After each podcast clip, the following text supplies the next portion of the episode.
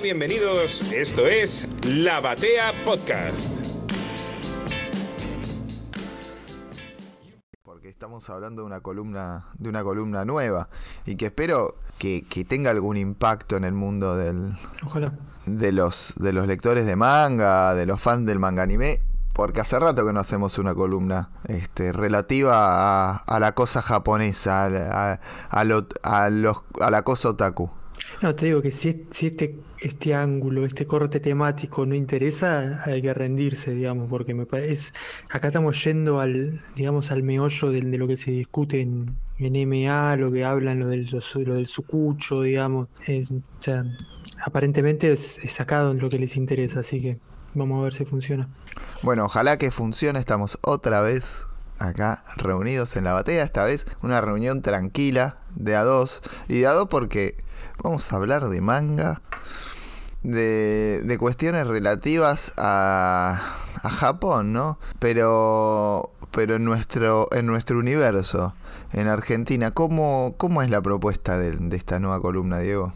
Buenas, ¿cómo andan todos? Eh, la propuesta básicamente es eh, encarar, digamos, eh, de, manera histórica, como, porque, eh, eh, digamos, he notado, digamos, a partir del libro de Leo o, o de lo que veo en, en- en discusiones, en los grupos y eso, como que hay como un recambio generacional, ¿no? Como que ya estamos, eh, gra- gracias a que hace 25 años, bueno, acá adelanto un poco el tema, 25 años de, de- de- manga, en- de presencia del manga en Argentina, ya como toda una generación de lectores que no vivieron esto, que no lo saben porque, digamos, porque lo vivieron. Y en ese sentido hay como una, como, como una inquietud, ¿no? O sea, cómo fue la historia del manga en Argentina, cómo se fue dando, cómo llegamos acá, cómo se llegó a instalar que el manga es un tomito de 200 páginas con sobrecubierta, eh, bueno, y todo lo que hace al, cotidiano de- del, mundillo otaku. Entonces la idea es, bueno, es entrar de- desde un ángulo como más histórico, ir repasando de a poquito, paso a paso, avanzando en el tiempo, eh, pero bueno, también que sea riguroso y pero al mismo tiempo divertido y hablar de las series y, y eso, digamos, eh, entrar desde un punto de vista histórico, ese es el eje ordenador, ¿no? ¿Vos eh, considerás que la explosión del manga en Argentina viene desde el lado de la historieta o en realidad viene desde la animación y, es algo, es una línea de tiempo paralela, como que construye un multiverso de la lectura de historieta? Porque el otro día descubrimos eh, una publicación estadounidense que yo no conocía y te, y te la pasé y me comentaste que vos tampoco la conocías y que es anterior a todo, que tenía material que aún hoy las editoriales consideran impublicable en Argentina, este, cosas de Kiga, Tezuka, lo, lo que siempre se, se reclama, ¿no? Y, y me dejó pensando en ese sentido. Bueno, ¿dónde empieza? ¿Cómo llegamos a esta fiebre del, del manga en Occidente? ¿Y va por el camino del lector de historieta o es paralelo? Porque en algún punto se nota un quiebre del, del que consume solamente manga y no te consume otro tipo de historieta. O sea, como que queda en ese, en ese universo. Sí, mira, yo diría que por un lado hay que pensar de que eh, a mí, a mí me gusta hablar de, de manga anime, que es un, digamos, un neologismo que se usa, ¿no? Así como la- el portmanteau, como se dice, ¿no? Las dos palabras pegadas, manga anime, porque, digamos, uno se puede pensar una sin la otra. Esto es cierto en Japón, donde las, donde el anime, digamos, se considera una publicidad de, del, del manga, digamos, porque el manga en Japón vende mucho más o tiene mucha más llegada que el, que el anime. Vos ves las ventas de los DVDs o la- o el visionado, digamos, el rating del anime y anda en los cientos de miles y el- los mangas venden en, en, en concepto de millones, por lo menos los más populares. Entonces, pero ya en Japón ya se piensan como dos partes de la misma ecuación. En el resto del mundo eso también es cierto, pero la ecuación se invierte, digamos, ¿no? Porque lo principal es el anime y después viene el manga. Mucha más gente mira anime fuera de Japón de la que, de la que compra manga. Eh, y, digamos, si acá en Argentina, acá en Argentina el, el caso es claro, digamos, primero fue el éxito del anime eh, y después atrás de eso eh, vinieron, digamos, los que intentaron aprovechar esa publicidad gratuita en la televisión para, intentar vender los, productos editoriales, las, historietas, ¿no? Eh, y en ese sentido me parece que, digamos que dos cosas. Uno, que, la, que la relación es insoslayable, o sea, el manga y el anime siempre van de la mano, pero fuera de Japón digamos, el anime siempre es el, mascarón de pruebas, la punta de lanza, es el caballo de Troya, digamos. Es, primero lo ves por la tele y eso se repite si pones a hablar con gente de, nuestra generación, en, las, hoy las posteriores también, digamos, en, las trayectorias de cada uno. Uno siempre lo vio primero en la tele y de ahí nació la inquietud. Eh, salvo algún iluminado, ¿no? Siempre salta, ¿no? El, que, el que lo sigue de cemento, el fan iluminado, ¿no? Yo primero, pero, pero en general me parece que esa es la trayectoria. Eh, primero el, anime y después el manga.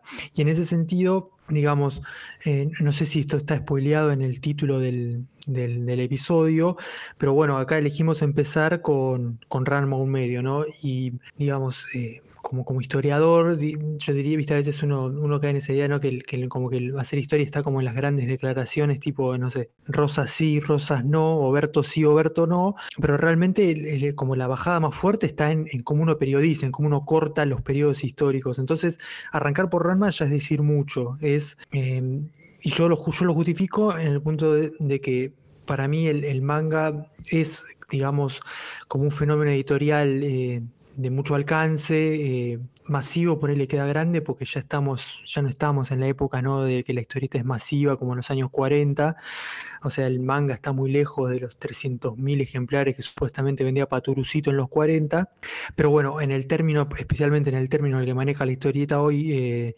Argentina, es, eh, vende mucho el manga, ¿no?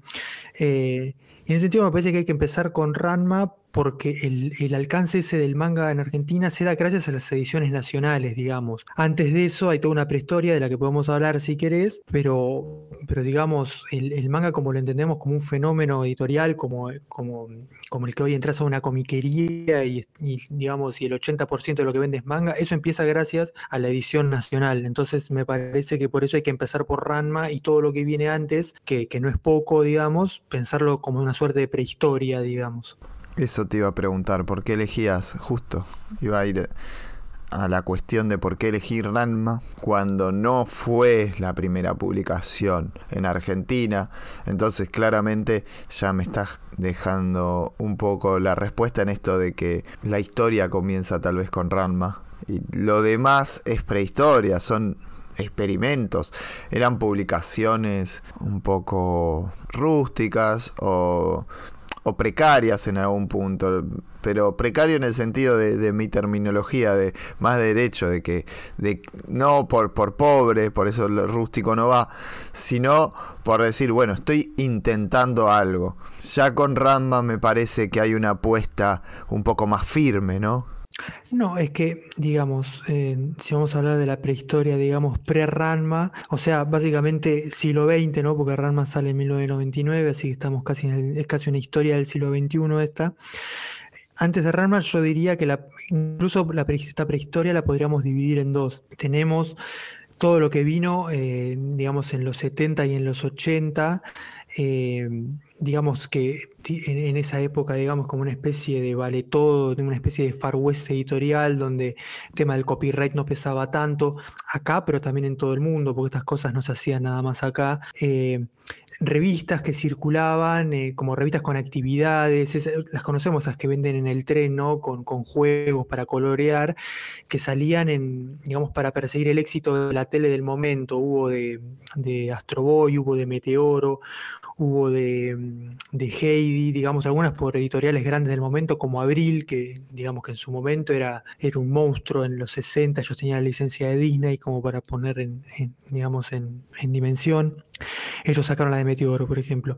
Y supuestamente un antecedente del primer manga editado en Argentina sería Ultraman, que salió en, eh, la revista Villiquen, en algunas páginas. Eh, que eso es algo que lo he escuchado repetido. Yo no, no pude ver las, las Villiquen de los años 70, pero sí vi, que calculo que es lo que vieron los que dicen que Ultraman salió en Villiquen, que en el, en el número aniversario 100 de Villiquen hay como, un, como una retrospectiva y ahí muestran que ahí salió algo de Ultraman que era de Yotaro Ishinomori, ¿no? El, el, manga de. No, no, ese es el de Kamen Rider, bueno, pero el de Ultraman, no importa, algunas páginas salieron. Mm. Eh, todo eso, digamos, de los 70 y los 80. Y después el que es como un parteagua y que también marca eh, para mí un poco el tono de lo que vino antes de, de Ranma, es eh, la edición española de Akira, de Ediciones B, que acá llegó en saldos en los 90 y digamos, si Akira es un fenómeno muy importante para, para, estudiar todo esto, porque es a partir de Akira que se empieza a hablar de manga y de anime como algo propio. Antes eran, eh, bueno, lo, lo, hablábamos el otro día con, esto lo hablamos un poco con Kike el otro día en, el capítulo que hablamos con Kike el número 100, ¿no? Eh, que se llama, para nosotros eran dibujitos mirar Astro Boy, ¿no? Bueno, era así, antes eran dibujitos, como cualquiera, como uno francés, como uno norteamericano, y es con Akira que se empieza a hablar de como algo específico de manga y anime. Akira tiene éxito en el circuito under norteamericano de, trasnoche de, de VHS. Entonces Marvel hace una edición a color en formato comic book para, para Estados Unidos esa después se replica en todo el mundo. A nosotros nos llega la edición española, eh, más o menos en el 90, en el 91 circulan esas revistas por acá y, y ahí como que empieza una segunda prehistoria, digamos, la, la, la, de la década del 90, que estás por un lado tenés algunos, eh, lo que vos hablabas, ¿no? intentos precarios. Podemos nombrar, por ejemplo, eh, la publicación de algunos capítulos de un manga cyberpunk que se llamaba Xenon, que nadie se acuerda de ese manga hoy, pero que salía en revista Cocktail, que era una revista de Doello, que era como una especie de, era como una especie de fierro, pero con cosas internacionales, traducido por, por Andrés Acorsi, eh, ni hablar la cantidad de, historietas apócrifas como, como, el infame Caballeros versus Sailor Moon, digamos, que publicó, eh, me parece que era de Mayday, eh, ediciones piratas como la de los Caballeros del Zodíaco, que se le atribuyen a, Pablo Muñoz, aunque no, yo nunca, nunca, tuve una en la mano, así que no lo puedo decir a ciencia cierta. Y después, más que nada, más quizás sobre la mitad de la década, mucha importación, digamos, al igual que la Akira, mucha revista. Eh, Mucha, mucho manga editado en España que llegaba importado, obviamente estamos hablando de los 90, estamos hablando del 1 a 1, estamos hablando del nacimiento de la comiquería en Argentina, que si bien nace en el 89 y 90 con el Club del Cómic, digamos, como rubro específico, explota más hacia mediados de los 90, cuando entra en vigencia todo el tema de la, liberación de las importaciones del 1 a 1. Eh, pero al mismo tiempo, digamos, pensar, y también por eso a mí me interesa pensar en, en Ranma, es que todo este, este circuito de, historietas importadas de España de, mediados de los 90, 94, 95, 96, 97, eh, estaba muy acotado al, universo de las comiquerías, es decir, nada más en, la cava, digamos, en, en, la ciudad de Buenos Aires, y tampoco eran revistas muy baratas que digamos, o sea que también era para un público eh, que, que, tenía el, el, dinero para, para poder... Con, para poder comprar esas revistas que por más que hiciera el uno a uno, lo que vos quieras, eh, era, eh, digamos, simplemente pensar la diferencia entre una edición nacional y una edición importada hoy, digamos, o sea, esa, esa diferencia. Entonces sí. era como un circuito más restringido, ¿no? Yo tengo la sensación que Akira tal vez, como bien decís, sea el punto de quiebre en el, en el lugar que, bueno, tenía una película potentísima y que también es eh, lo, más, lo más mainstream de una movida que al lector de historieta de, de superhéroes y, y, de, y, de, independiente, de cosas under, en esta parte de, del mundo, en el continente americano, que va de norte a sur, porque es todo el mismo continente, aunque a veces nos olvidemos, que empieza tal vez con Frank Miller, que baja un montón de información desde la historieta japonesa y que se adentra tal vez por lugares eh, más eh, de, gourmet historietístico en un momento el manga. Y sí, Akira sin dudas es un punto de quiebre en el sentido de, de venir de ese, de, ese, de ese riñón, de ese lugar. Trae esa información hacia el mainstream y convive con todo lo demás. Yo creo que ahí ese es un gran salto, totalmente de acuerdo con que, con que rompe todos los esquemas. Esta revista que antes mencionaba, para, para aquel que le, que le haya llamado la atención, es la revista Pulp, que era un, como una revista de antologías de manga, que se autodenominaba Manga for Grown-Ups, para adultos, y que traía series que hoy todavía todavía son eh, santos griales y son un poco misteriosas en Argentina. Sí estaba Banana Fish, que ya, bueno, ya tiene varios tomos publicados acá en Argentina. También venía Uzumaki y Junjito, en esa, en esa revista estadounidense, Phoenix de Tezuka, venía Tekon King, Kinkred de Taisho Matsumoto, había material de Kegami, este, la verdad, de Taniguchi, de todo. Y esto salía entre el 97 y el 2002. Era un poco una publicación apuntada a ese público. Y yo creo que acá, a esto que me hablas de la fiesta de las importaciones, hay que incluirle un nombre ineludible, que mucho se ha mencionado en la continuidad anterior de este programa, y que es eh, la gran figura de Camelot y de Gerardo. Sí, mira, ahí digamos, ahí tenemos, tenemos dos puntas ahí. Por un lado, sí, totalmente lo que decís, ¿no? De la revista Estapalpi, de esa punta, que para mí algo que es, que digamos, que no, no hay que dejar de remarcar es que o sea, esto es, todas estas cosas sí vienen de Japón, pero no nos llegaban directamente de Japón, sino que, digamos, como que iban teniendo postas, digamos, puntos intermedios, siendo el más importante eh, o uno de los más importantes de Estados Unidos. Hay, algo que marcabas recién, por ejemplo, la traducción de Andrés en relación a estas eh, publicaciones precarias. Andrés traducía el inglés, no traducía el japonés. Sí, sí, sí, sí, sí, completamente. Hay que eh, pensar en traducciones japonesas, en aquel momento eran difíciles. Vamos ahora a entrar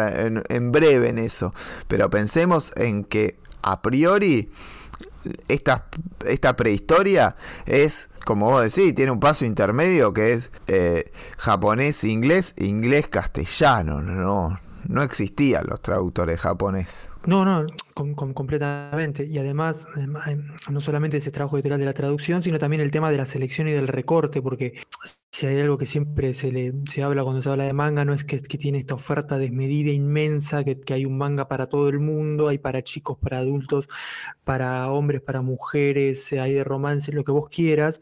Bueno, ese recorte del manga como algo más de ciencia ficción, como más edgy, como más oscuro, como más violento, ese filtro es el tamiz norteamericano, porque, digamos, la gente que empezó a, consumir este tipo de cosas en Estados Unidos en general venía del fandom de la ciencia ficción, por eso le llamaba la atención primero las cosas de Leiji Matsumoto, por ejemplo, como Battle Spaceship Yamato, como Capitán Harlock, y después llegaron a Kira, que obviamente que hay, es como decís, abrevaba en ese, en ese lenguaje de, digamos, del, de, Miller, y también como de algo por ahí más afrancesado, ¿no? Siempre en esa época se marcaba mucho que, que Otomo leía a Moebius, por ejemplo, ¿no? Entonces, bueno, como ese mundo y bueno, y eso es lo que llega primero. Y después lo que decís de, Gerardo, sí, o sea, eh, el tema de la importación y bueno, y, Camelot quedó como el, como la insignia de esa época porque eh, otras comiquerías que las anteceden y eran, digamos, como que son ejemplos previos, como, como mencioné el Club del Cómic o Entelequia, que después fue virando y transformándose de, de librería, que ya era una librería antes, pero como que a partir de una experiencia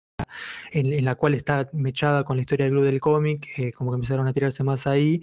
Camelot fue el primero, eh, Gerardo primero con BL eh, Videos que se llamaba primero y después cuando abre el local a la calle con Camelot, como el primero que dice, bueno, es acá, digamos, y pone cuarta.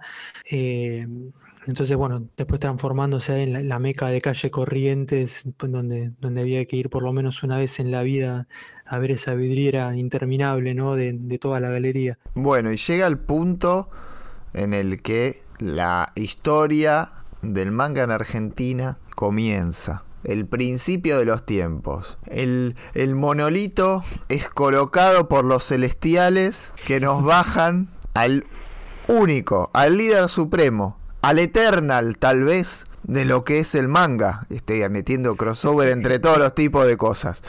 Eternal o Deviant, depende de quién le pregunte. Sí, sí. Tener 30 centímetros para mí es Deviant, pero bueno. Este, el señor Oberto. ¿Qué, qué importancia tiene esta figura y qué importancia va a tener a lo largo de estas columnas, me imagino? Y, Humberto, o sea, digamos, es una figura insoslayable, es, eh, es un poco, o sea, le pese a quien le pese, es como el alfa y el omega. Eh, y en ese sentido, bueno, podemos hacer un poco de historia. Él, eh, él comienza muy joven, junto con el padre, con una comiquería que se llamaba Genux, eh, que abre en el 94 y, digamos, cierra en el 96. Es una experiencia de dos años. Él tenía 18 años cuando abre, más o menos, 18, 19, era un pibe. Eh, obviamente el negocio lo pone el padre, y bueno, pero él era el que tenía el know-how. Eh, tenía el local estaba a la vuelta de, del, del, Alto Palermo, que es más o menos el época en que se abre el Alto Palermo, aparece al principio de los 90, y llegó a tener una segunda sucursal, no sé, eh, creo que por la zona de microcentro. Eh, por Belgrano, por Belgrano, por Belgrano, creo. Por Belgrano, ah, ¿no es el local después donde quedó en Telequia Belgrano? Ah, eso, eso sí que no me acuerdo si es el mismo local. Lo que sí quiero marcar, Genux está para porque vos decís, uh, hay una generación que no lo conoce tal vez, o gente que es de otras ciudades, pero tal vez esta referencia la tengan. Está el Paseo del Sol enfrente del famoso registro civil del barrio de Palermo. La escalera del Paseo del Sol, que está sobre Beruti, es un lugar donde más de uno seguramente ha ido a tirarle arroz a alguna pareja, amiga. El local de Genux era el que está justamente en la esquina es el más cercano, podemos decir, a la esquina del registro civil. Es decir, desde el arco, entrando y bajando al Paseo del Sol, el primero a la izquierda, donde hoy hay sillones. Ahí estaba colocado el lugar este, Genu. Hay que dejar, una, hay que dejar unas flores ahí. Sí, Sí, el de los sillones por ahí te putea hoy. El Paseo del Sol no tiene el brillo de otras épocas. Este, ni siquiera como, como salida nocturna para la juventud palermitana. Y, era un local que particularmente para mí se caracteriza se caracterizaba por lo carísimo. Tenía mucha cosa importada, mucha cosa impagable y, y te las pasaban a precio de dólar aunque estuviese uno a uno, aunque estuviese uno a uno, quien atendía, que era el mismo Berto, tenía cierto disfrute en decirte que eran dólares.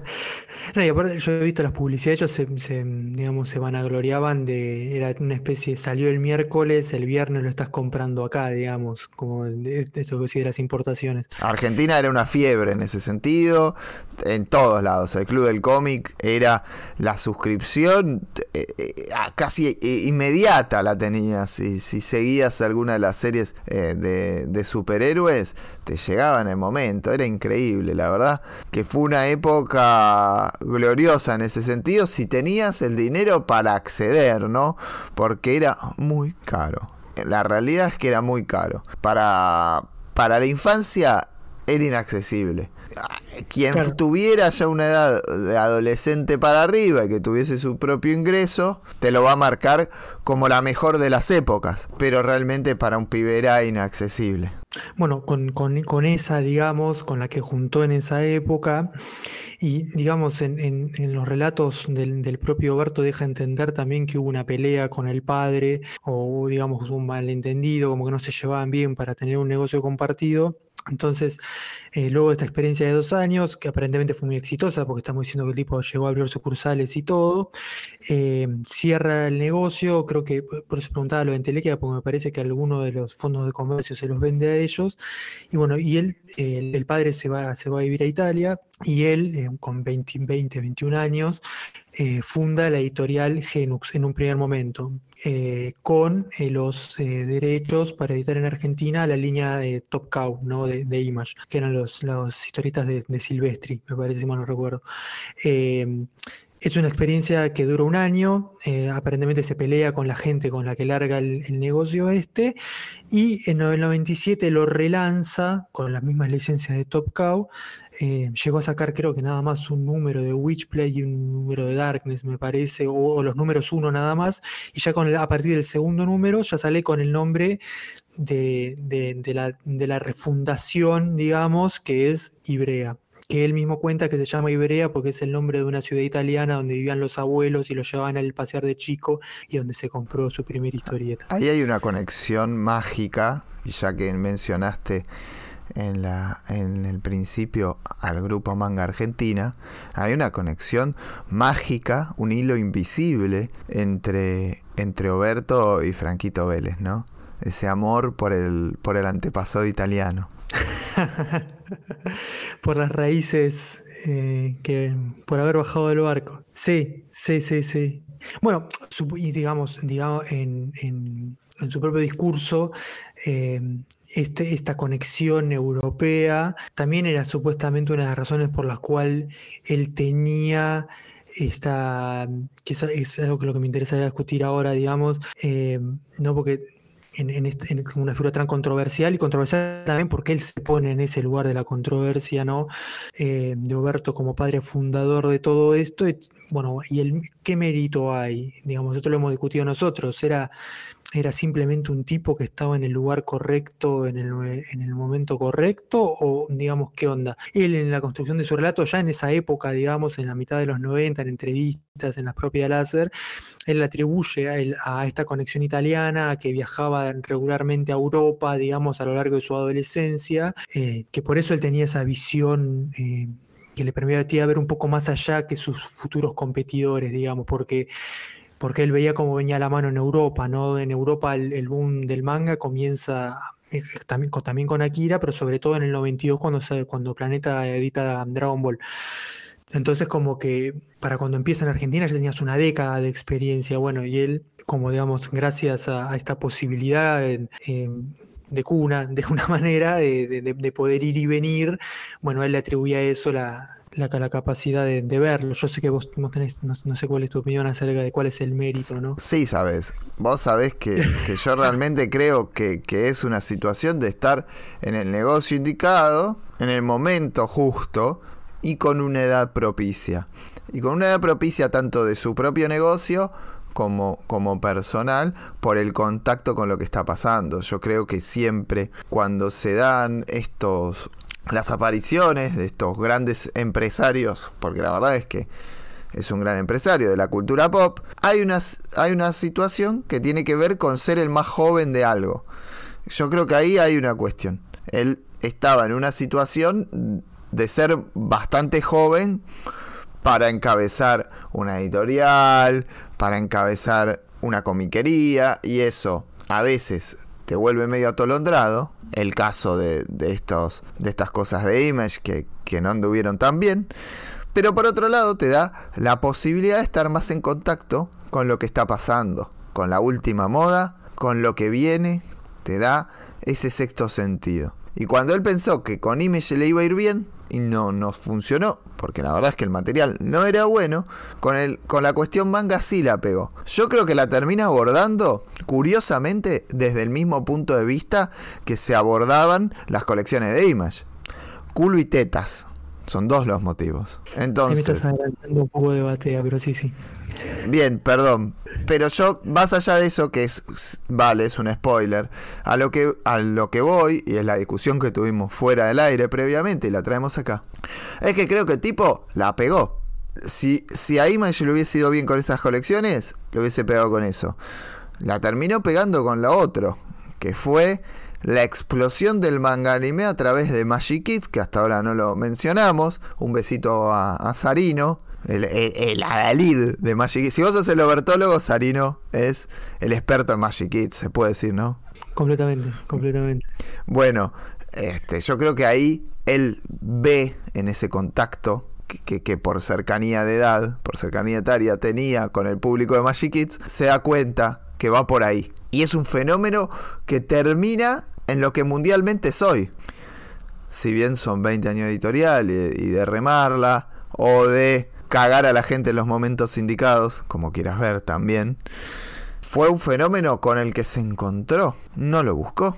Pero porque hoy el manga es un fenómeno mundial, entonces la realidad actual de Ibrea tiene que ver con lo que pasa en el mundo.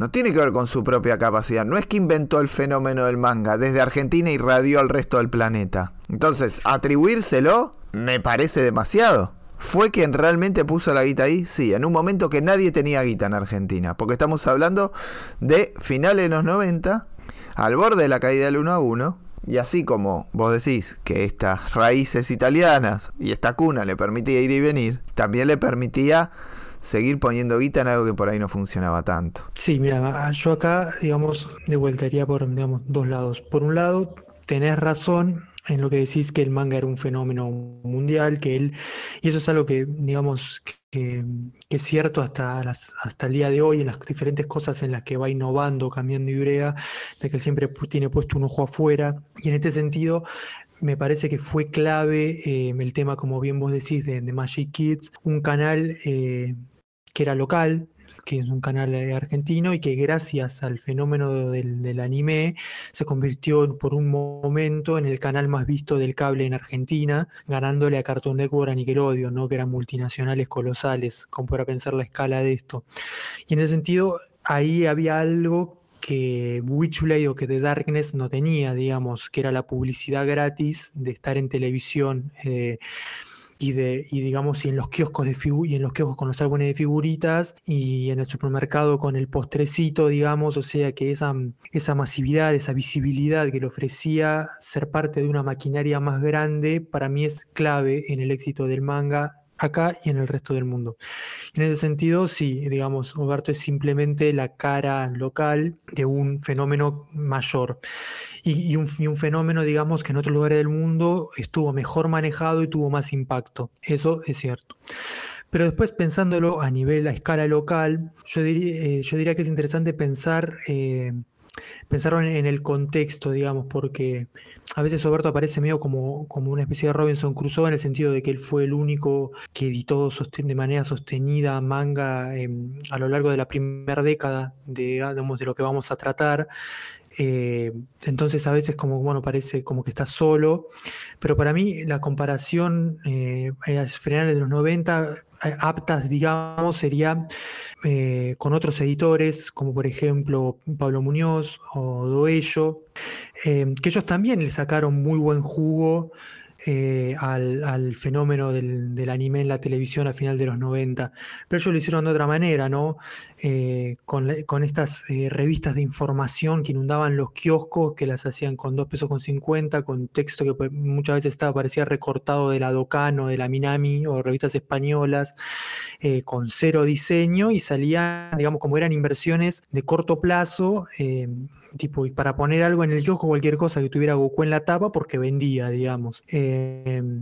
Ello quizás un poco más elaborado, él con, digamos, con, con la editorial de. Y bueno, y acá es, un chivo que no es un chivo, ¿no? Pero bueno, cuando yo era dueño de Meridiana, que eh, tenía una Meridiana Comics, un sello editorial, y él publicó, por ejemplo, las historietas norteamericanas de, de Robotech, y después publicó Dragonfall. Eh, que eran como, no son manga, o bueno, después de estas discusiones, manga o no es manga, pero bueno, eran como productos accesorios, eh, pero bueno, en ese sentido hacían como puestas a corto plazo. Bueno, esto está en la tele y en ese sentido era la misma tradición de Abril sacando una revista de Meteoro en los 70, ¿no? O de Félix Leda sacando una revista de Massinger en los 80. Esto está pegando en la tele, hay que poner algo en el kiosco con esa figurita para vender. En ese sentido, lo de Oberto fue una, una apuesta más profunda, eh, poniendo un capital que sí, como, como dice a mí sí me quedó mucho la, imagen esta de que usa Andrés Acor, sino de la Papicard, sí, eh, con, plata que digamos que quien digamos que no la hizo él, pero bueno, pero fue la puso Supuestamente la inversión inicial de, mm, entre Genux y Brea fueron 100 mil dólares, lo dice él en una láser, primero 50 y después 50 cuando le cambia el nombre como para sacarla a flote, eh, no sé, eran tres departamentos en esa época, no sé, como para dimensionar. Eh, entonces, en ese sentido, digamos, es verdad, por ahí no había tanto dinero en la calle, pero bueno, fue y lo puso y fue a fondo y fue, aparte, a, remar en dulce de leche eh, para negociar con los japoneses, infames, infamemente difícil negociar con los japoneses.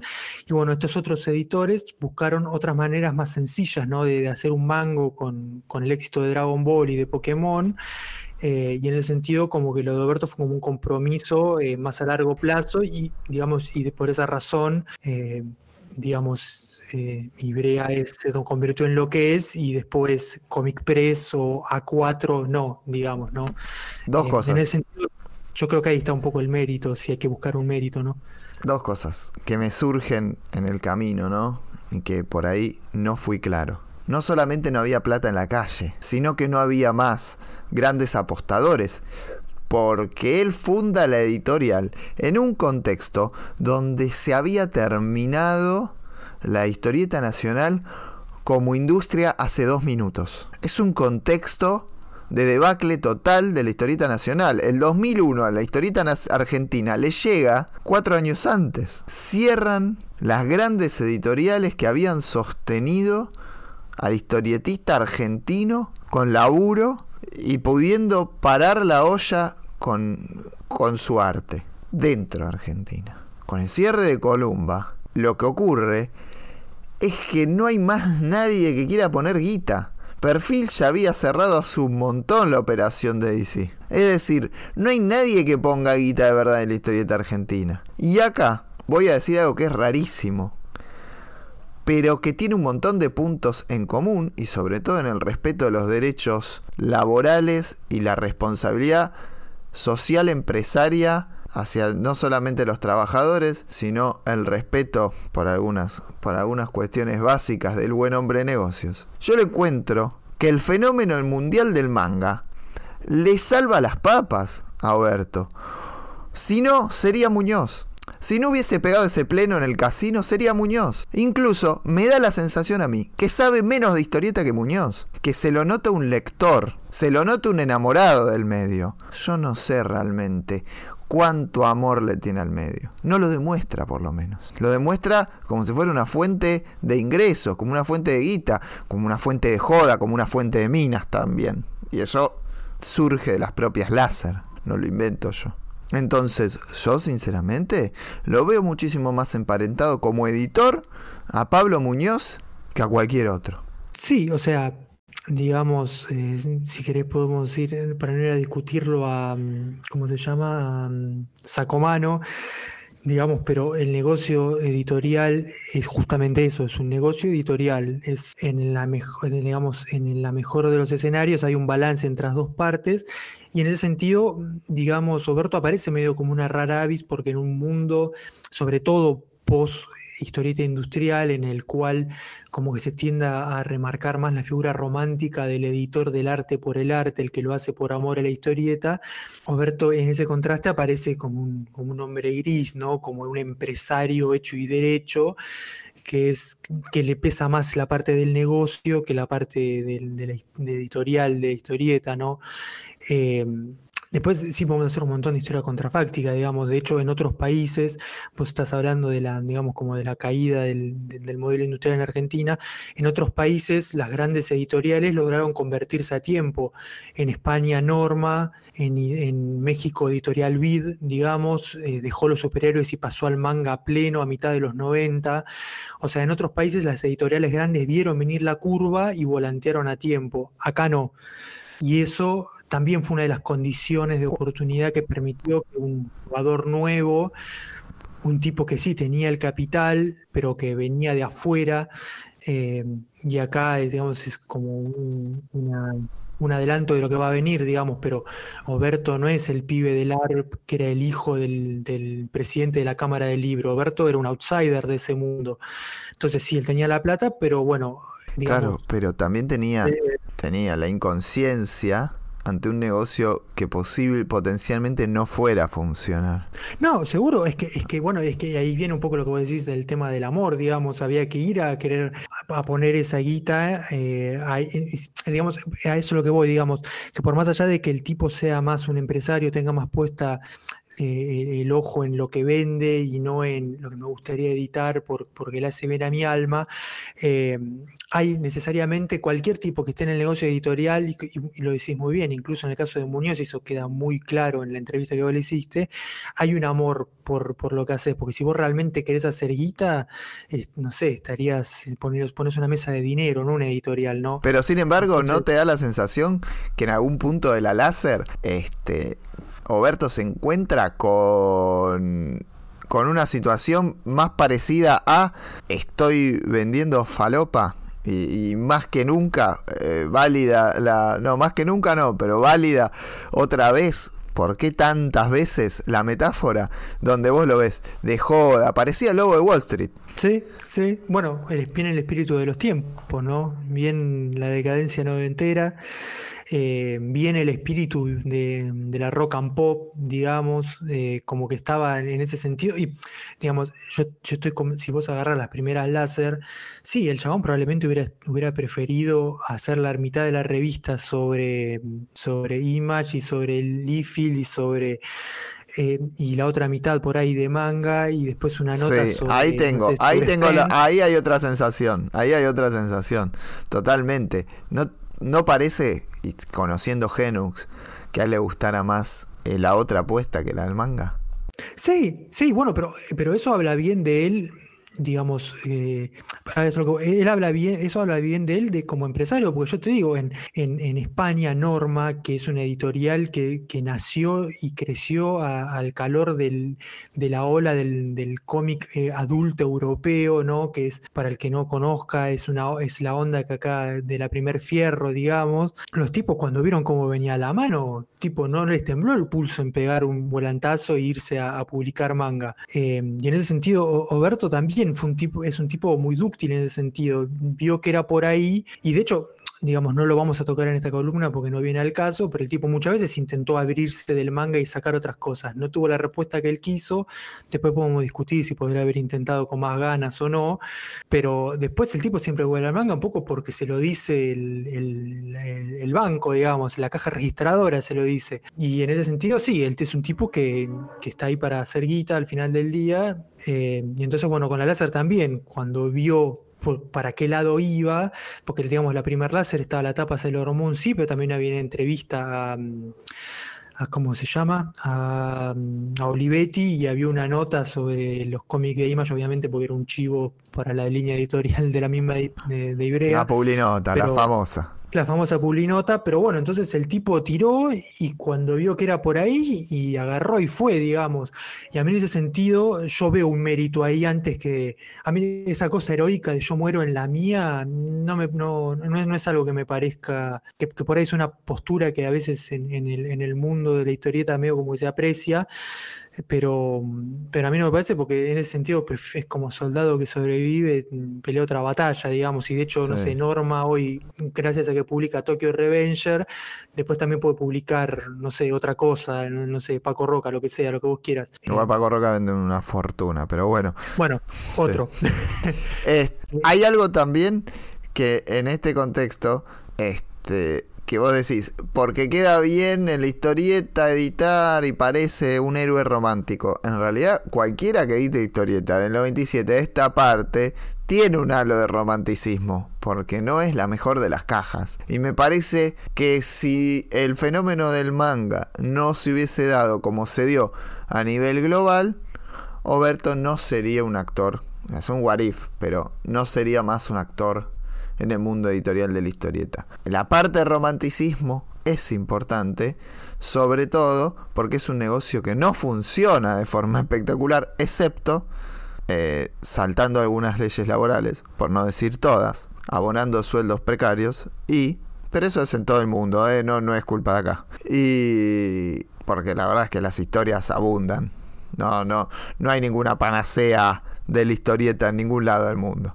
El que paga bien explota y el que a veces explotan y pagan bien al mismo tiempo y pagan, y pagan mal al mismo tiempo y saldan. Eso en todos lados. La historieta es un lugar de explotación laboral. Acá en Japón, en Estados Unidos, por ahí en Francia no, pero no, la verdad es que creo que es una fantasía, un Disney que nos pintan. Me gustaría conocerlo más a fondo. A lo que voy con esto es que realmente es un lugar donde no se gana guita, salvo con este fenómeno mundial del manga. Si no, no hay, no hay guita. Sí, digamos, como resumiendo, digamos, y en este sentido también Alberto se recorta y aparece como una, como una figura, o sea, es una figura de la que hablamos mucho, en uno y yo creo que ya lo dije, pero es porque él se pone en ese lugar gracias a la láser, gracias al club del anime. Es un, el, lugar de editor usualmente es un lugar, eh, digamos, que nada más eh, se ve entre los conocidos, ¿no? Es un lugar que, que, no es público, no es un rockstar, pero él sí se puso en ese lugar y entonces por eso también es muy visible. Pero también por eso, porque es como una figura contrapelo, digamos, ¿no? Él, él es el tipo que le va bien cuando a todos los demás le va mal y ahí, digamos, el, mérito es que el tipo, sí, le apostó al caballo que, iba ganando, digamos. Eh, y básicamente fue eso. Y en ese sentido, si ya querés, ya podemos ir entrando ¿no? en, en Ranma. Ranma, eh, digamos, hablamos, hablamos de Genux, hablamos de Ibrea, hablamos de la línea Top Cow, hablamos de Láser. Láser sale en el 97 junto con, con la, línea Top Cow. De hecho, la revista tenía ese formato tan particular, chiquita, porque se hacía con el papel que sobraba cuando cortaban los pliegos para, para, imprimir Witchblade sobraba el papel, entonces con eso hacían la láser. Originalmente la láser la hacían él y, eh, Pablo Ruiz, que era su socio, los dos fundadores de Ibrea.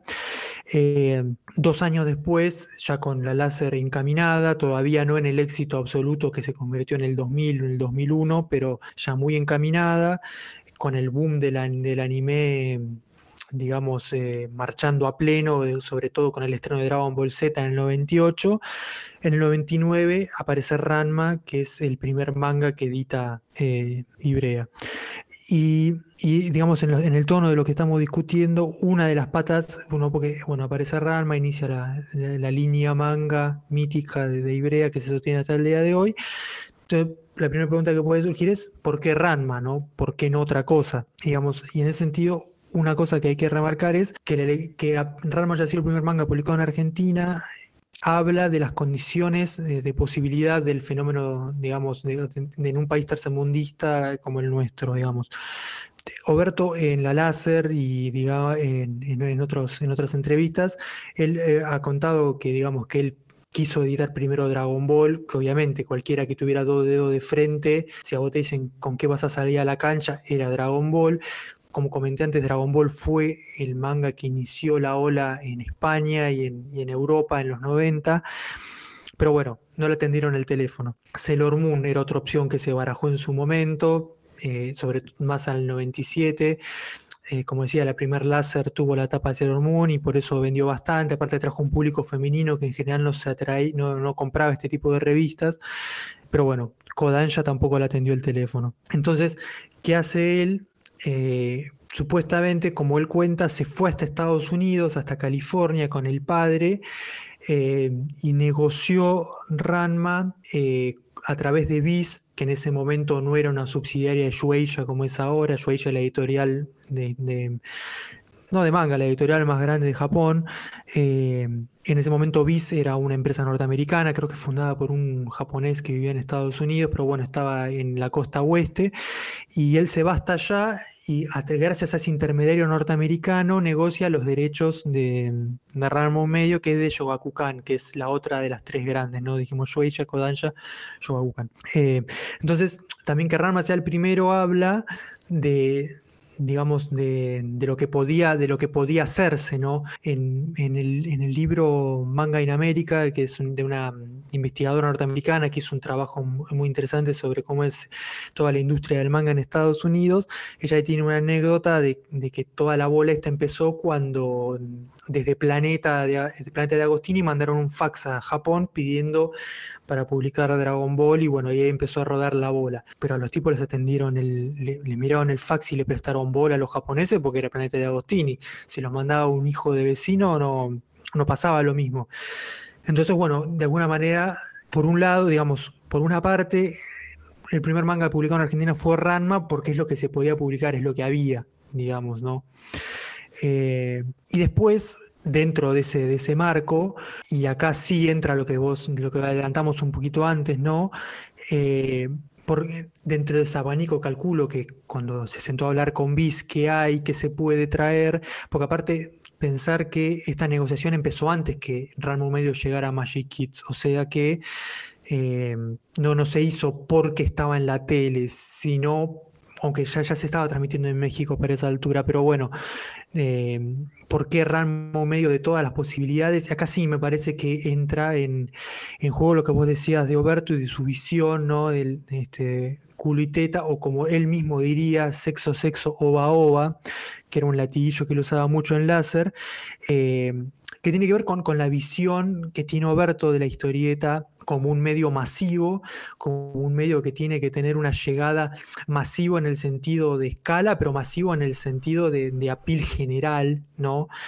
Eh, y, y, en ese sentido, sexo, comedia, violencia, que son cosas de trazo grueso que siempre la cultura masiva ha tenido y con eso ha traído al gran público, eh, estaban presentes. De hecho, en una entrevista Em, en la Comiqueando, cuando termina el primer año de Comiqueando, hacen una, una mega entrevista como a, gente, de, digamos, artistas, a, coleccionistas, a dueños de comiquerías, eh, mega, encuesta, 94 se llama, y ahí lo entrevistan a, a Oberto en ese momento en calidad de, dueño encargado de Genux, y el tipo habla, bueno, de cómo ve, cómo viene la mano, y él habla del potencial del manga en ese momento, estamos hablando de cinco años antes de que sacara Ranma, tres años antes de que fundara Ibrea, Em, y él habla de como que lo que llamaba la atención del manga él era, las, eran las comedias picarescas, digamos, era Kirlai, era, era Ramo Medio, La Nombra ya en ese momento. Eh, y bueno, el pensar nada más que este tipo, en el momento en que pudo empezar a publicar historias argentina, él quería publicar eh, El Loco Chávez, digamos, y bueno, después terminó con El Negro Blanco, pero claramente hay, hay una cosmovisión editorial ahí.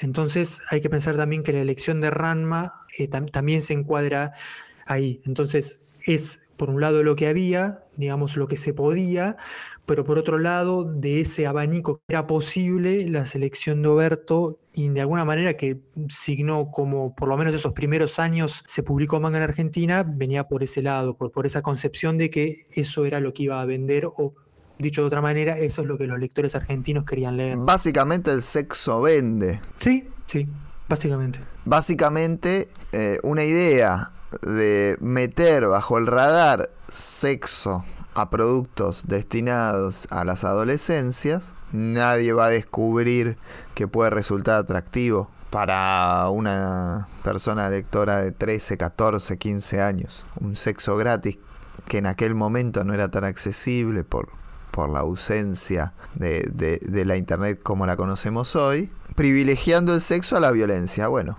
en ese sentido, eh, uno puede decir qué, qué inteligente, sí, qué inteligente y qué interesante. Sin embargo, eso venía acompañado en la láser ya de una falta de, de tacto y de buen gusto bastante importante, rozando por momentos lo delincuencial, rozando por momentos lo desagradable, visto hoy es totalmente repudiable, pero en aquel momento también.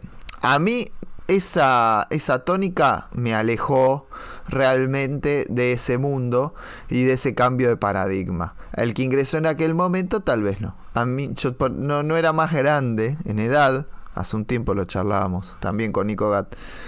Y yo no era más grande en edad, pero ya no me interesaba tanto eh, la cosa no sé, tan, tan, tan fervientemente adolescente, por decirlo de algún modo, y me alejó, me espantó. Y ante cualquier duda, consulte en YouTube lo que fue el concurso de cosplay de Fantabaires 2000. Realmente lo más parecido a, eh, a lo que fue la presentación de Johnny Cash en San Quintín. Bueno, el público estaba en esa onda. Sí, o sea, y en ese sentido, como que enganchó justo, digamos, yo soy del público que sí, que compraba láser, que sí, digamos, y, en sentido, cuando a veces cuando repaso la revista pienso, yo leí esto y tenía 10 años, 11 años, ¿no? No sé qué, haría si, si tuviera un hijo de 10 años leyendo eso, bueno, probablemente reaccionaría como reaccionaban los padres de, de mis amigos cuando nos veían con las revistas. Pero enganchó justo eh, digamos, y eso tampoco sé si es tanto mérito de él, sino justo una, cuestión de paso de tiempo, de que justo el, público que había empezado a mirar anime y manga en, eh, Magic Kids, cuando, por, pensar mi propiedad, tenía 7, 8 años, cuando llega esta fase superior con la, con la línea de manga, tenía justamente, como decías vos, 12, 11, 13 y, entra, compramos, compramos y entramos. Eh, y en ese sentido yo matizaría con, con sí, digamos, era la época, digamos, estamos hablando de la época de, las cámaras ocultas de, de Videomatch, estamos hablando de Café Fashion, estamos hablando de Rompeportones, eh, estamos hablando de Poner Franchella y en, bueno, sin ahora de, ¿cómo, ¿cómo, se llamaba el de, el Perro para la calle? Eh, Perro de la calle, ah, eso viene después. CQC. Eh, da para darse. No, pero da para darse posterior. Es posterior. Bueno, pero ponele, estamos en ese clima de época y lo loco es Da para darse, tiene una mirada, vamos a meter, no vamos a ir por las ramas como es costumbre. como tiene que ser. Da para darse, tiene una mirada un poco más igualitaria en materia de género.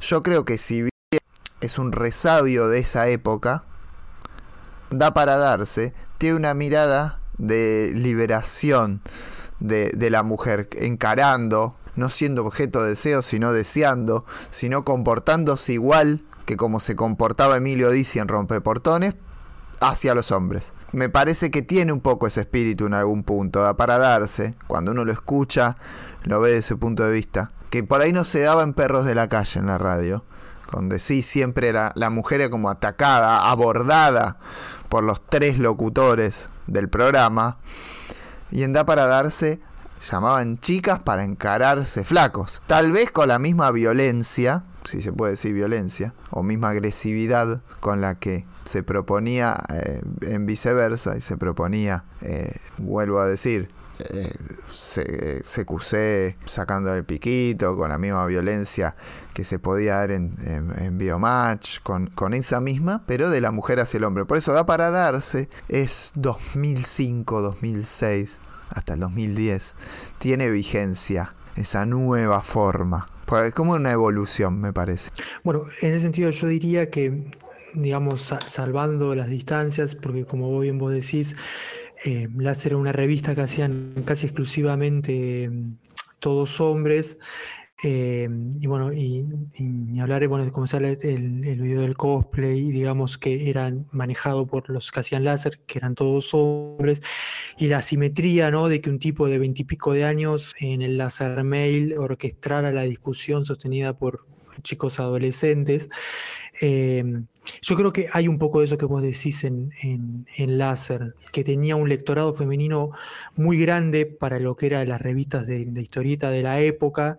Estamos hablando de, una revista que de los decenas de miles de ejemplares que llegó a vender en su mejor momento, en su mejor momento tiraba 50.000 ejemplares.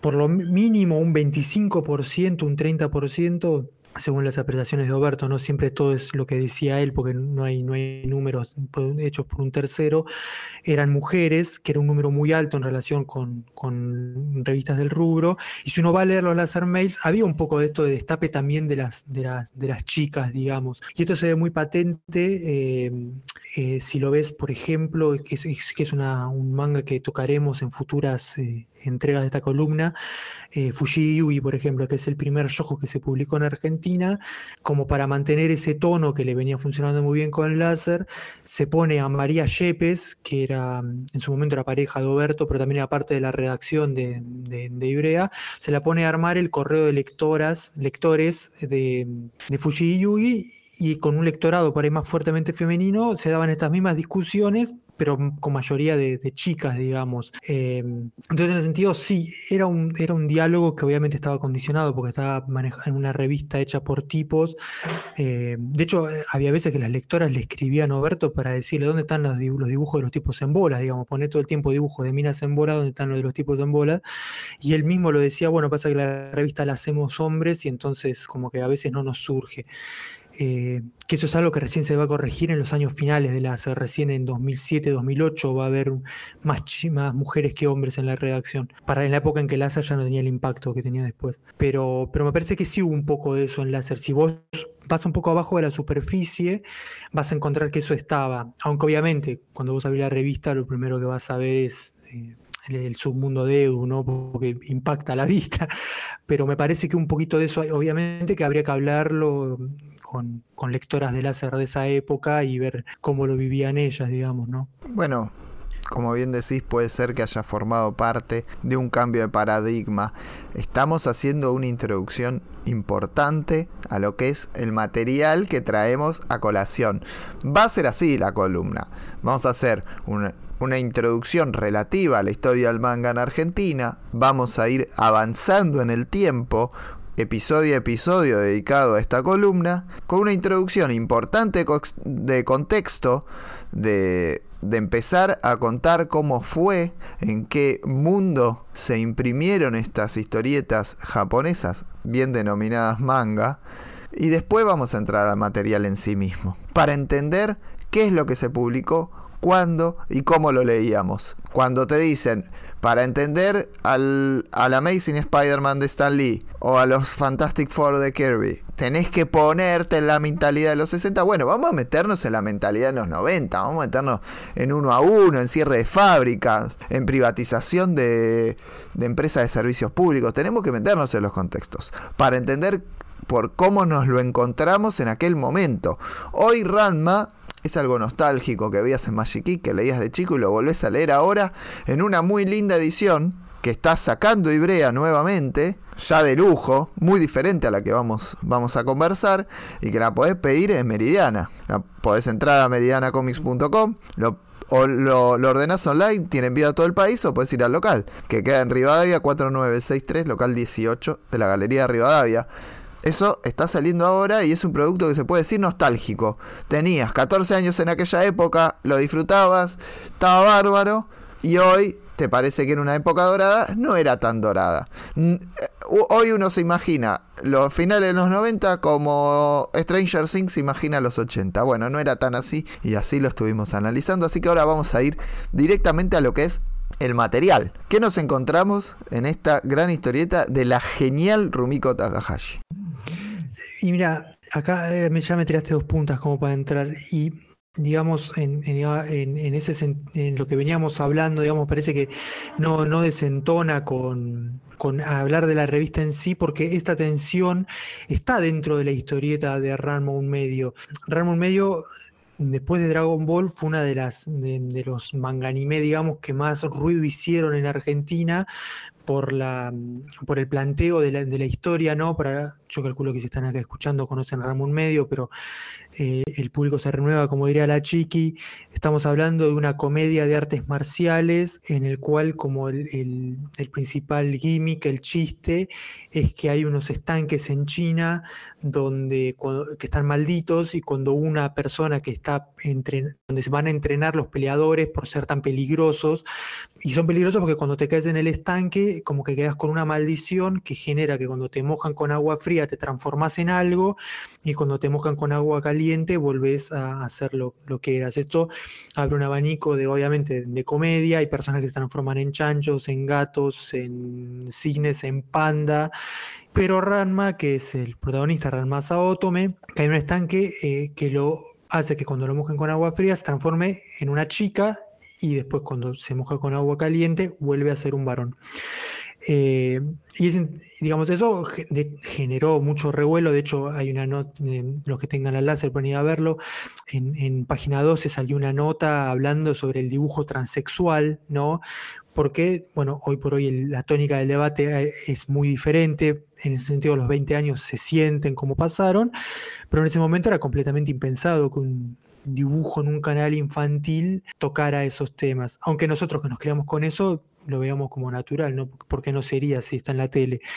Em, entonces, por ese lado, había como una tensión ya dentro de, la comedia de Ranma, porque por un lado tenía esa cosa que podía ser como contrahegemónica en ese momento, como abrir un debate acerca de, del género y de la sexualidad que no se sostenía en otro lado, y por otro lado tenía el clásico humor em, pueril de, la comedia mm, shonen japonesa, cuyo insignia es el, viejo Japosai, ¿no? que era un maestro, que era el maestro del padre de Ranma, que andaba por ahí con, una bolsa al hombro robando bombachas, un crimen que aparentemente es muy común en Japón, ¿no? el robo de ropa interior.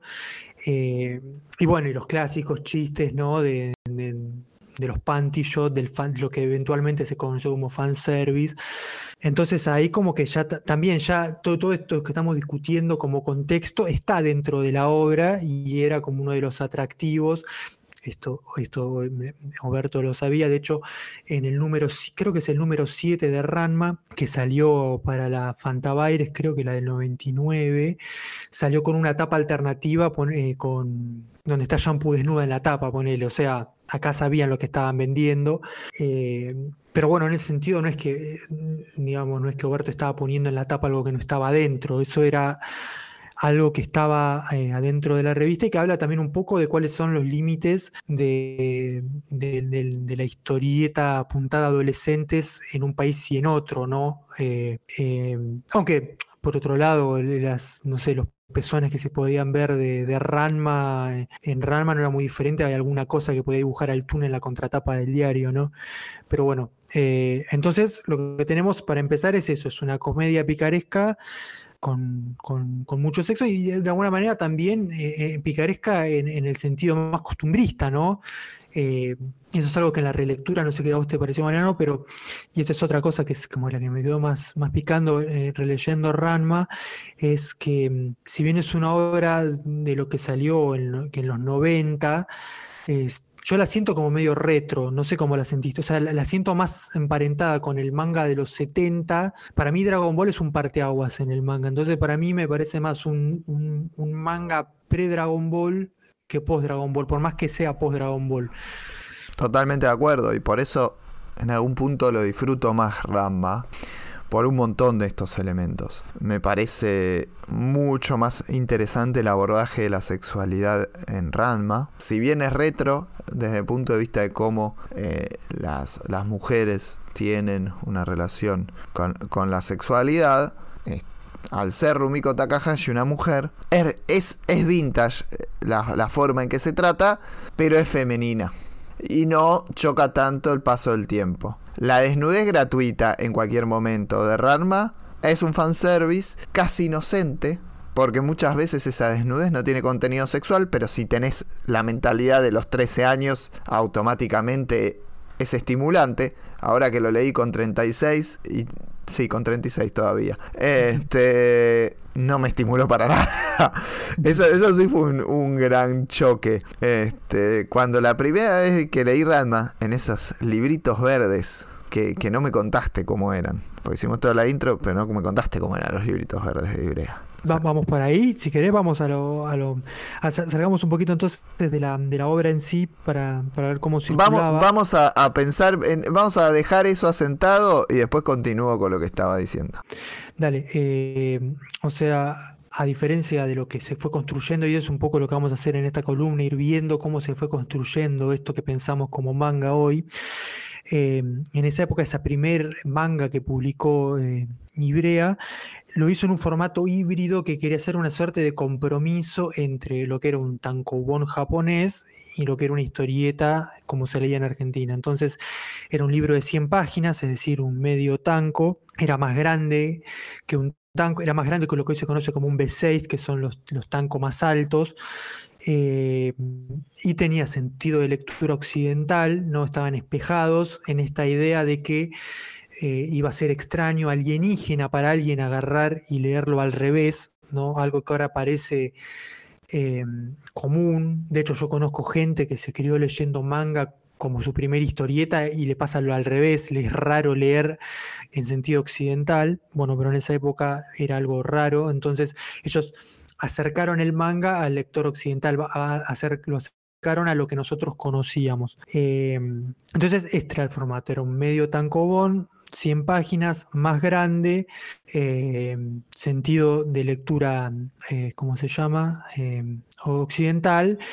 Y, después, bueno, pues después sobre el final vamos a hablar de la traducción, que siempre es un tema que, apasiona a, los lectores de manga y en el que podemos entrar en, mayor profundidad. Pero bueno, volvamos a, la obra. Bien, y como decía, en esta lectura, que, que la hice en otro formato y con otra edad, no no me llamó para nada la atención la, desnudez. Como si en aquel momento me, volvía loco. Y por otro lado, este, tampoco con el paso del tiempo, desde este punto de vista, desde lo, se puede decir desde lo político, no me hizo tanto quilombo. Es una chica en tetas, pero es un hombre, pero... Y, y lo que imaginaba es que en ese momento, la primera vez que salió, no sé en Asia, pero en Occidente, armaba un quilombo bárbaro eso. Es que sí, es que sí, pues como, digo, era uno, es si bien eh, o sea, el, el impacto de Ranma es, es, es como decís, hoy por hoy es nostálgico, nada más está en la memoria de los que lo vimos en la tele,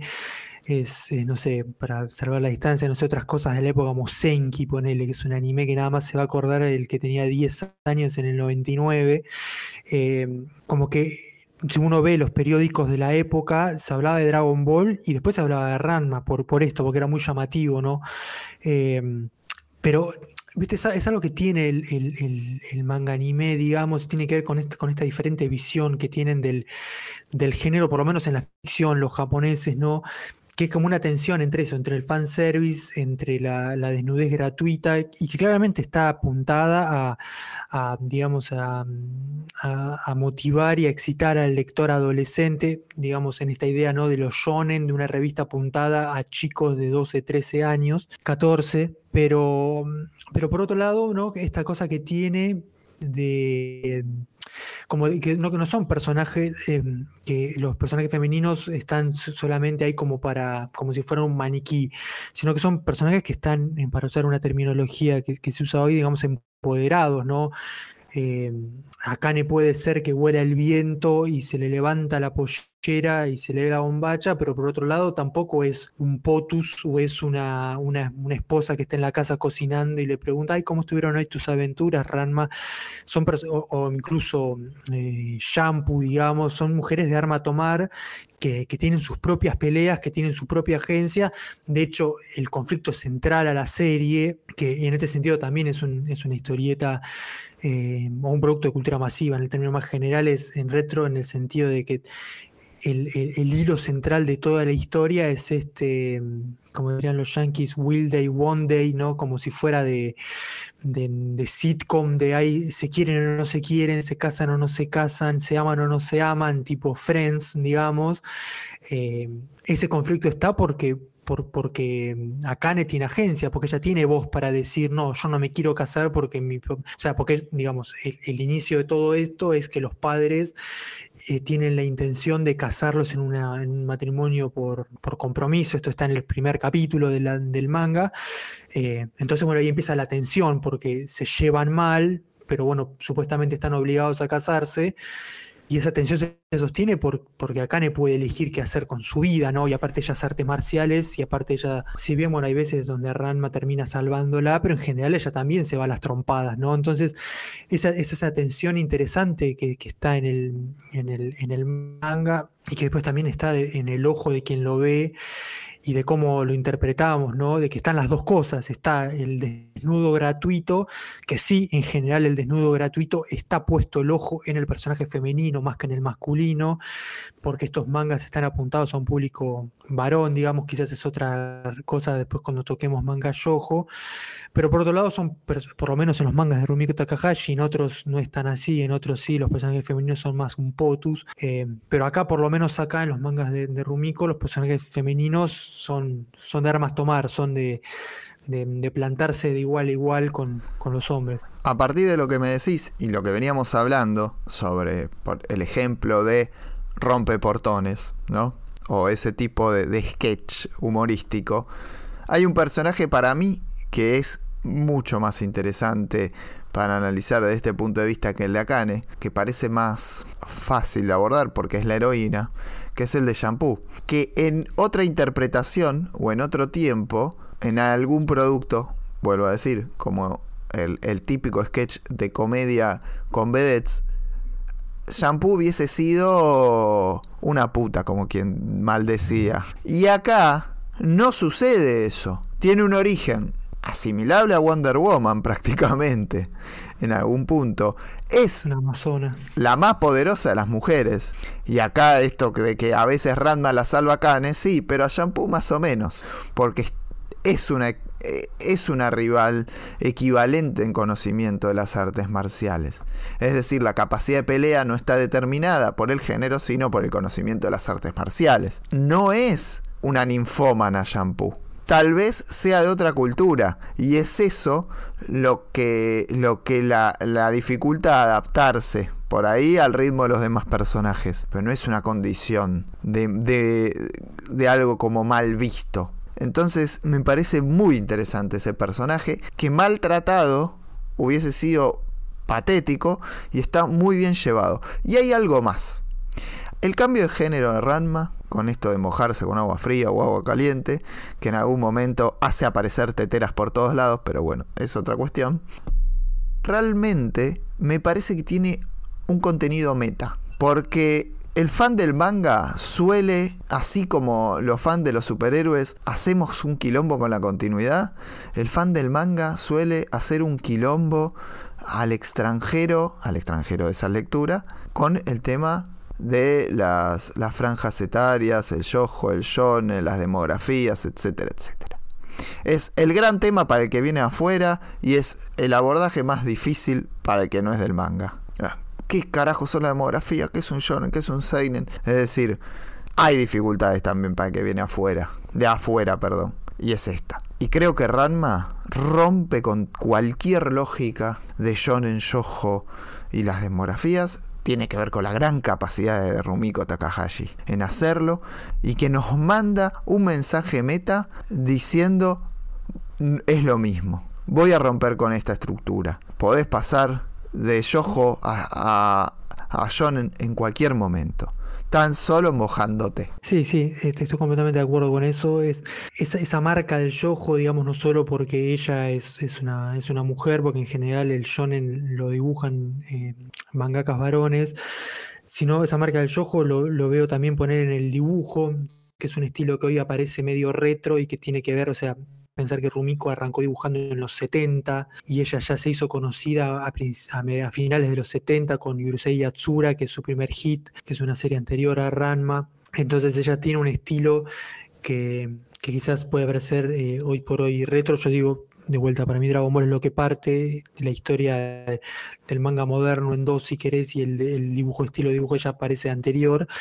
Eh, y sobre todo también en esta mirada femenina, quizás acá en Ranma, bueno, justamente Ranma es el protagonismo, el protagonista, aunque es un protagonismo medio compartido con Akane, pero por ejemplo en su obra siguiente, que también está publicando Ibre ahora, que es Inuyasha, ahí sí la protagonista es ella, digamos. Eh, y entonces también eso juega, porque en general el protagonista de, del shonen es un varón, ¿no? Con esta idea como que sería más fácil para el adolescente que el japonés que lee estas historietas identificarse con la figura como, como esta fantasía de poder de un superhéroe que todo lo puede. Sin embargo, Rumiko se permite poner un personaje femenino como, como protagonista, como en el caso de Kagome en, en Inuyasha. Y esa mirada está, Scar Ranma ya está, digamos, en esto, en la agencia de los personajes femeninos, en Akane, como bien vos decís, en Shampoo. No sé qué onda, el, digamos, hablando de políticas, digamos, qué onda la representación de los chinos, ¿no? Que los chinos y los japoneses se llevan muy mal. Eh, ahí, ahí flashea, ahí flashea. Ahí, bueno, se da como la licencia, como la licencia a discriminar. Dice, claro, bueno, claro. hago cosas bien en, en, materia de género, me voy a poner xenófoba un rato, dale, claro, déjame una. Algún, algún, golpe bajo tiene que haber, claro. Eh, pero bueno, en ese sentido sí se ve eso, se ve esa mirada y, que, y que, sinceramente es una mirada que es, que rara, porque es verdad que en, estos clásicos shonen de pelea, en general los personajes femeninos suelen ser más bien accesorios y medio como digamos, bueno, como el, ejemplo clásico para los que están en la movida, siempre Sakura de, Naruto, ¿no? Que termina siendo un, un, perchero para el final de la serie, ¿no? Por, por la inexperiencia del, del, del autor de, de, de, cómo lo escribe. Eh, entonces eso acá, no está, acá son todos personajes bien formados, digamos, y en eso claramente ayuda que, que, Rumiko sea una, una, mujer, digamos. En, en, el sentido de, a mí lo que me parece, que me parece que también que es como old school Ranma, es que si bien lo, lo que caracteriza en general al, al, al, manga anime, y es algo yo creo que es una de las razones por la cual a los occidentales les gusta mucho, es la serialización muy pesada, en el sentido de que son historias que como muy continuadas, ¿no? Que no, no si te pongo en el capítulo 50 no entendés qué está pasando porque está muy anotado a lo que fue pasando antes. Ranma tiene una serialización más bien episódica, ¿no? En ese sentido más parecido a la serialización estilo Columba, más clásica. Si bien los capítulos, las aventuras se continúan, a veces una pelea dura varios capítulos, ¿no? Pero es medio como que está plantado medio en sentido episódico, ¿no? De bueno, aparece Shampoo de nuevo y hay como una aventura en torno a eso y después termina y bueno, y después arranca otra, aparece, no sé, Ryoga o aparece otro personaje o aparece un McGuffin que hay que ir a... Pero en el sentido es como más episódico y como que lo único que sostiene la serie a lo largo de los 38 tomos que tiene, los 38 tancos, 50 en la edición eh, de Ibrea, y eso ahora después lo, podemos ver más sobre el final de por qué son 50, eh, como que lo único que lleva el hilo de la serie es, esta cosa de se, se, aman, no se aman, eh, se casan o no se casan, ¿no? Y eso también me parece que es que, puede jugar en contra para un lector que está acostumbrado a, mangas más modernos como Naruto, como One Piece o como Kimetsu no Yaiba o Jujutsu Kaisen o lo que sea, em, que esto es mucho más episódico em, y además es muy largo, que para mí también ese formato episódico le permite como tener la cancha abierta para seguir estirando hasta, hasta donde quiera. en mi opinión personal, los mangas de, de Rumiko por, lo menos los últimos, ¿no? De Ranma en adelante, estos que son más de pelea, suelen pecar de ser demasiado largos. Inuyasha es demasiado largo. O sea, la serie llega a un punto donde ya está medio maduro como para que termine la cosa y pum, le mete 10, 15 tomos más encima. Es que en realidad acá hay que valorar también cuáles son los formatos originales. Nosotros hoy vemos al manga como una serie que se lee suelta en tomos corridos una serie que se puede leer incluso de corrido. Hay mucha gente que dice, la leo entera y me leo un tomo atrás del otro. Pero no deja de ser una historieta que se publica en una antología. No deja de ser un capítulo a la semana. Y esto tiene que ver con la forma que es la historieta. Sí es cierto que los mangas más actuales ya se piensan en el en tomo, así como se piensa el de superhéroes en TPB. Bueno, se nota muchísimo en los mangas más actuales dos cosas. En Ranma no se da tanto este problema, pero en otros, en otros mangas sí. Se notan dos cosas. Uno, esta cuestión. El formato no es solamente el episodio semanal, sino que en realidad la mayor parte de los lectores a nivel global lo van a leer en tomos recopilatorios, no en antologías como se publican originalmente. Esto es clave y se nota. Se nota en Dragon Ball un montón y se nota en Ranma, por un lado. Y por otro lado, que no es el caso de Ranma, pero es algo que, me gusta observar y que, descubro en los mangas más actuales, que la rotulación está últimamente habilitada un poco más para el globo occidental, para la traducción a otro lado del mundo. No se da en Ranma, ¿eh? no, no, no hay grandes complicaciones desde el punto de vista de la rotulación. Para cuando entremos a las traducciones esto es, es interesante, porque realmente es una historieta que tiene una línea clarísima que, no llena un montón la página, que no recurre a algo que a mí no me gusta en manga, que es eh, el cambio de estilo a chibi cuando quieren hacer un chiste, no recurre a el sangrado de nariz, que nunca lo entendí en la vida, eh, a esas cosas tan de, de, ir cambiando, ir llenando en exceso la página. Es hiper claro, la narrativa es de, de, viñetas hiperclavadas. A mí me llama la atención. Sinceramente desconozco cómo era el, shonen en la época. Solamente puedo decir que he leído Dragon Ball, JoJo's y, y Rama de aquella época. Por ahí algún otro que no lo sé, pero, pero tengo esa sensación. Que hay una influencia europea muy importante en la narrativa. Hay mangas que tenían una influencia mucho más europea en aquella época. Y en Rama se da. La línea es hiper clara. Las coreografías de pelea, como tienen que a veces hacer humor y no solamente violencia, eh, son muy, muy detalladamente contadas. Cada movimiento se entiende y se concatena con el siguiente. Eso es muy interesante. Creo que en los 80 hay un gran surgimiento de esa forma de contar a nivel mundial, porque también se da en el cómic estadounidense superhéroes, el relato de la pelea y que los movimientos lleven a cosas. No es meramente una pelea y se termina y listo. Llevan a cosas cada uno de esos movimientos. Acá en pos de la comedia. En Ranma te lleva a reír o te lleva a la siguiente situación a la próxima historia incluso. Y hay algo más, y que voy a caer otra vez en la comparación con cómic de otro lado del mundo. Esto es algo personal, es algo estético, es algo de gusto y de costumbre mía. Los cuerpos desnudos adolescentes en Ramma me hacen acordar mucho a los de Pérez en Titans. Esto es algo que quería nombrar, es algo, es algo que veo yo, por ahí nadie coincida con esta idea, pero lo quería mencionar por antes de olvidármelo, lo quería dejar ahí asentado.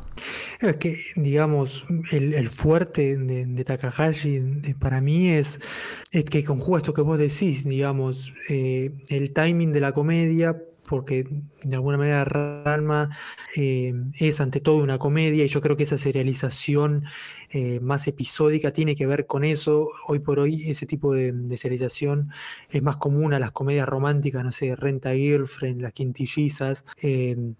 Y, pero por otro lado, la, capacidad de, dibujo de la acción, que como decís vos, es muy nítido, es muy claro, y que eso es algo que muchos autores tienen un problema. Ahora, yo lo comentaba el otro día, por ejemplo, en los últimos números de My Hero Academia, donde ya se vuelve medio confusa la acción, donde no entendés bien de dónde sale el poder, a dónde está yendo.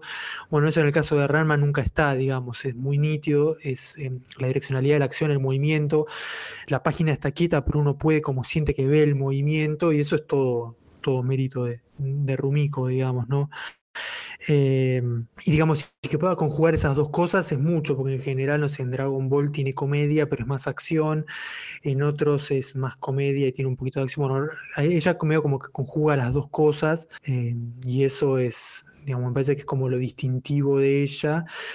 Bueno, eso y que es una máquina, ¿no? Porque es, es una autora que viene dibujando sin parar desde el, desde el 75 y no para, digamos, y termina una serie de 30, 40 tomos y arranca otra serie de 40 tomos. Em, una mujer que tiene que andar rondando los 70 años ya. Así que esa es una máquina. Em, y después, bueno, pues si querés podemos entrar más en el lado de, de, la, de, lo, de lo de la traducción, digamos, porque siendo este el primer eh, manga editado en Argentina de manera oficial, licenciada, eh, ¿no? Em, hay dos cosas que, que, quiero destacar en torno a esto. Uno es el tema de la traducción, y ya acá es donde empieza la, disruptiva, la infame eh, política de traducción en argentino, ¿no? Originalmente la, traducción se hacía desde el italiano, ¿no? Porque Oberto sabe italiano, por todo lo que ya hablamos a, lo largo del podcast. Entonces primero partieron de la edición italiana y la hacía digamos, como que traducía Oberto del italiano y Agustín Gómez Sanz, que era, que es como la, el, yo, lo planteo como el segundo padre del láser, él escribía la mitad del láser, básicamente en, la época de más impacto de la revista, él lo conoce Oberto como, como un cliente de Genux que le iba a comprar cosas y como estudiaba japonés, bueno, se termina entrando en láser y después, y en un primer momento Oberto lo traducía del italiano y Agustín Gómez Sanz leía el original japonés y como que hacía correcciones. Ya para el tercer, cuarto número, se dan cuenta que, era muy engorroso, que además los italianos traducían cualquier cosa según dicen ellos, y Agustín Gómez se siente seguro, un tipo que es autodidacta, estudió en un instituto o algo, pero no es un tipo con un título de traductor, sino que se hizo solo, según él cuenta, aprendió japonés eh, leyendo eh, tomos de Dragon Ball que conseguía importado de Japón, del barrio chino. Eh, se larga a traducir directamente del japonés. Pero bajan con esta línea de que de que la lengua mm, objetivo, como se dice en la jerga de la traductología, sea eh, con, modismos en, en español, en, español argentino, digamos, en castellano argentino, lo cual era como raro porque en ese momento, digamos, como, como, lo dijiste, Mariano, la fiesta de las importaciones, eh, se leía o en español de España, lo que venía de España, o en el famoso eh, español neutro en las traducciones que venían desde México, ¿no? Y por una cuestión, una historia larga, que, no voy a contar acá, pero que tiene mucho que ver con, la historia de, Novaro y, cómo circuló la historieta importada en Argentina a lo largo del siglo XX, es como la lengua de facto de la historieta traducida, ¿no? el castellano neutro. Entonces esto entró como a contrapelo. Eh, y eso lo vamos a ver a lo largo de esta columna, generó como rispideces entre los lectores que ya tenían una trayectoria, que se habían criado leyendo cómics, no sé, de, Novaro o de Vido o de Cinco o lo que fuese.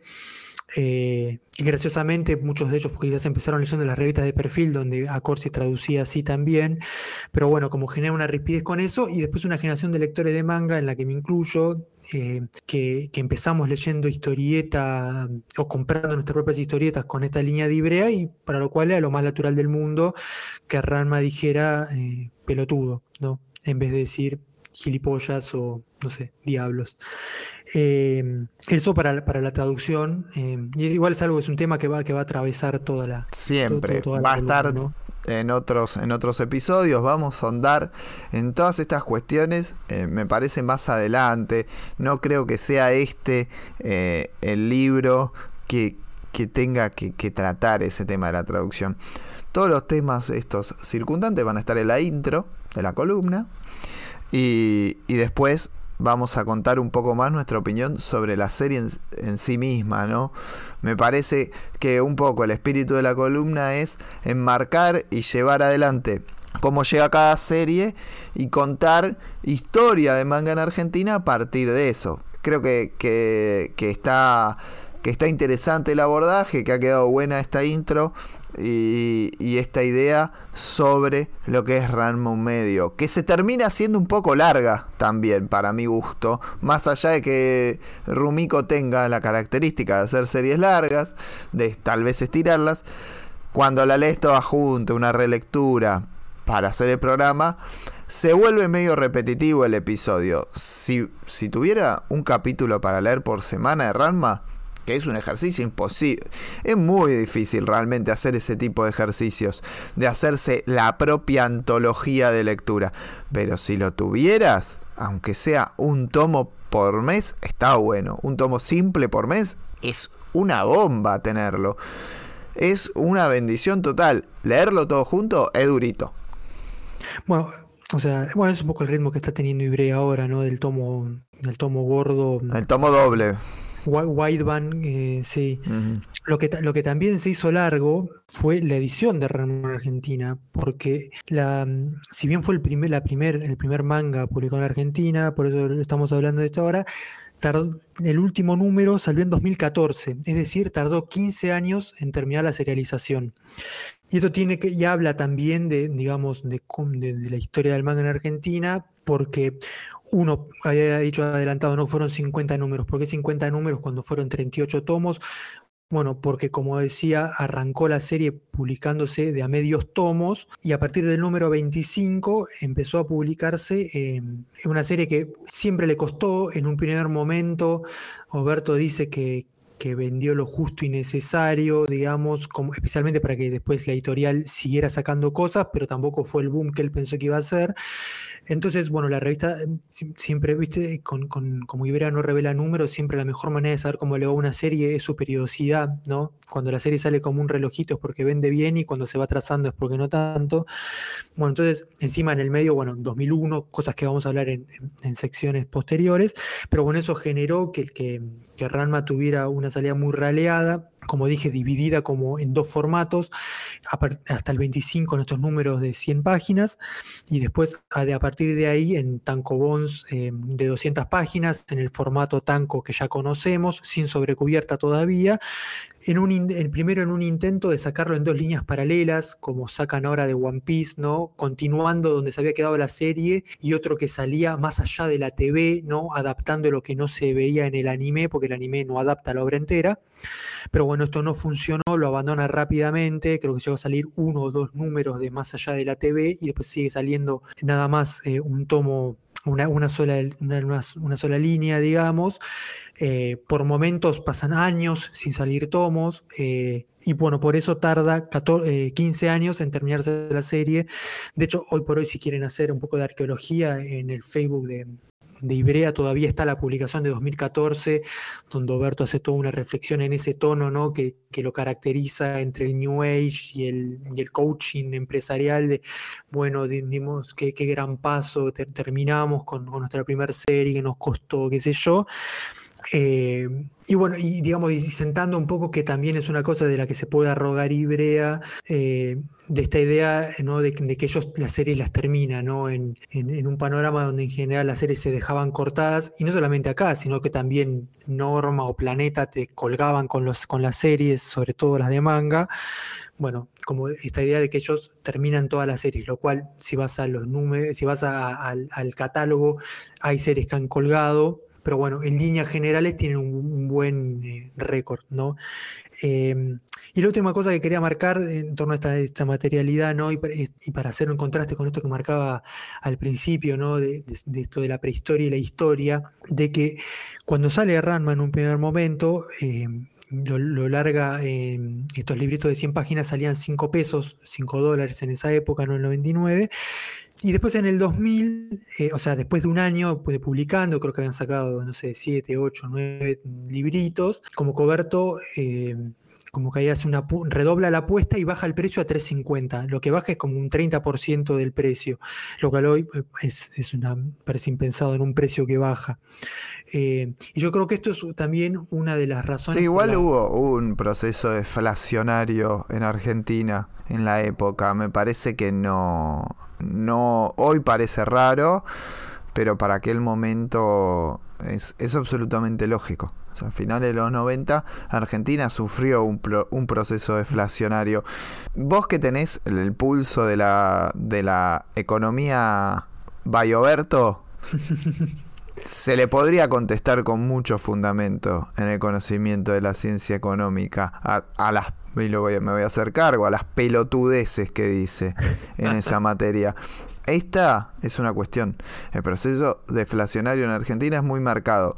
Si es un fenómeno extraño, el mantenimiento del precio este, en, el en el periodo 2020-2021. Ahí sí, hay una materia excepción. Pero en el resto siempre acompañó los procesos económicos normales y habituales. Él se vende como un gurú de, la economía y realmente este, es no, no es, no es ningún, ninguna mente brillante, la verdad. No, pero digamos, a mí lo que me a remarcar es que, digamos, en este, como bueno, como decís, como en un contexto económico que lo permitía, baja el precio de 5 a 3,50 de estos libritos de 100 páginas. Para marcar el contraste, eh, el, libro de Evangelion que editaba Norma y que llegaba a las comiquerías argentinas. Evangelion va a ser el tema de la próxima columna porque es el primer gran hit de la línea manga de Ibrea. Pero, digamos, para hacer el contraste, porque es el precio que tengo, el librito de, digamos, de Evangelion, editado por Norma, que venía en un formato más grande, casi como si fuera un comic book yankee, de 64 páginas, como si fuera casi un prestige, ¿no? Eh, yankee, acá se vendía a 6 pesos y Ranma medio sale a 3,50, entonces salía casi la mitad.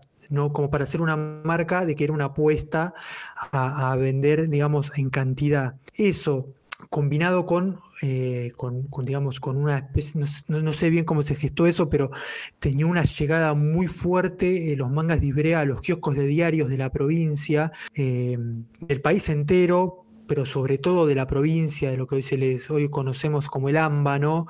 eso yo creo que fue, digamos, ese bajo precio con la llegada potente a través de la distribución de diarios, porque en esa época, estamos hablando, sí, de la edad de oro de las comiquerías, pero había en, Cava, en Córdoba, en Rosario, en Mar del Plata y no sé si había muchas más. Entonces, entre el precio bajo y esa llegada con la distribución a, todo, a todo el país, yo creo que ahí hay una de las claves para pensar el, éxito, digamos, de, del, manga como, producto, más, más, allá ya del anime, ¿no? sino como producto eh, editorial. Y bueno, y en ese sentido Ranma fue como el, el conejillo de Indias de alguna manera, y, que de hecho un conejillo de Indias que se ve cuando lo ves en la, yo no lo tengo, yo tengo algunos números de los eh, sueltos, digamos, pero el que tenga la foto en la biblioteca de la colección se nota que Ranma fue la primera serie, de alguna manera es como la historia del manga viva, ¿no? Porque ves cómo fueron cambiando los formatos, cómo fueron cambiando las políticas de traducción.